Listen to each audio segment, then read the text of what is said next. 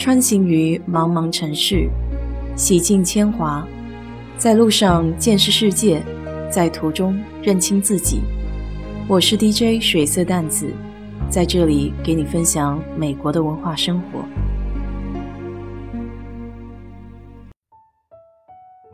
前天陆浩赛车在群里提到“国内期房”这个概念，想了解一下美国类似的情形。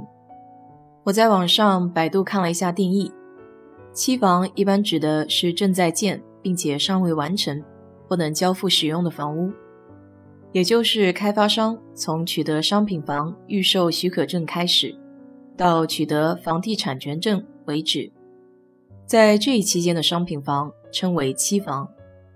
在美国，这里有种房子叫预售房 （pre-sale），它是指在搬入之前可以购买的房屋。可能是在建造开始之前，叫 pre-construction，也可能是在建造进行中购买的房屋，而房屋建造完成可以搬入，但还没有出售的情况，称为 new construction。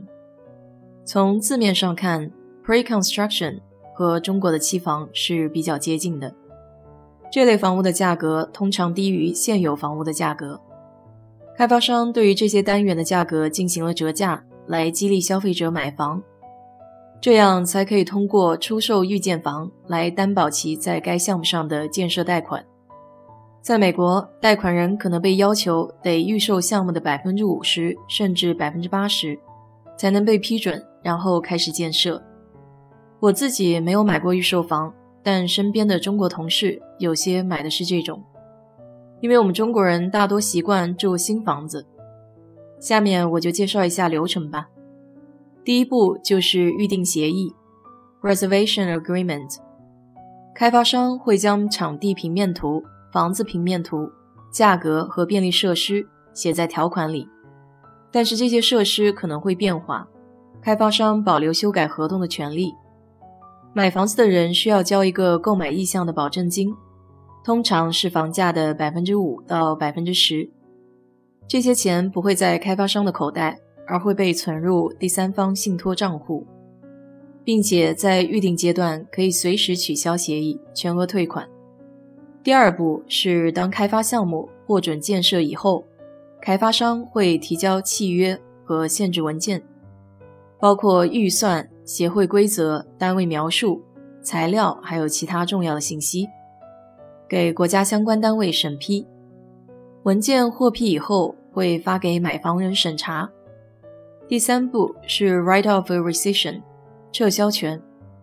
在某些州，一旦收到契约与限制文件，可能会有指定的期限来决定是否要继续签订有约束力的合同。比如，独栋房屋联排别墅是三天，而公寓是十五天。如果不想继续，可以使用撤销的权利，并且全额退款。第四步就是硬性合同 （hard contract）。到这步以后，就得提供所需要的首付款余额，一般是房价的百分之二十，并且得签署有约束力的合同。通常有七天的时间可以反悔。这是最后一次不加惩罚的撤销机会。最后一步就是交房 （closing）。施工接近完成的时候，开发商将给买房人入住证明。到截止日期需要交所有的剩余房款，并且签署最终文件。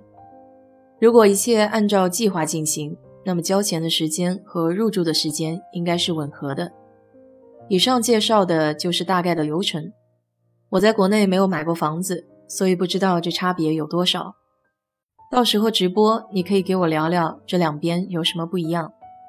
在查资料的过程中，我还发现了一个有意思的名词。叫炒楼花，百度上说楼花就是期房的意思。这个词起源于香港，发明者是有名的港商霍英东。一九五三年的时候，他一改以往房屋先建后售的历史，在香港油麻地新建楼盘的时候，积极号召民众先交定金，以分期付款的方式售房。他以开花结果来比拟这个售房的过程。就这样，炒楼花、卖楼花的概念也随之应运而生。很多人通过期房炒作的方式，小钱换大钱，在楼盘落成之前交很少的定金，定下一套或是多套房子，转手卖给别人，以此来赚取差价。我个人的感觉是在美国这个炒楼化的概念比较难实现，因为房价的涨幅十分有限，在短期不会产生那么大的差价，而且买房子前期投入的成本也比较高。这里倒是有不少人做 flipping，就是低价买旧房翻新的生意。特别是上次哈维飓风过后淹水的那片房子，当时有很多人都着急卖房子，估计那时候不少做翻新生意的抢到了好机会。不过这些也都是我个人的浅薄认知，这里应该有很多懂行的专家，也希望你们可以积极分享，让我也学习一下。好了。今天就给你聊到这里。如果你对这期节目感兴趣的话，欢迎在我的评论区留言，谢谢。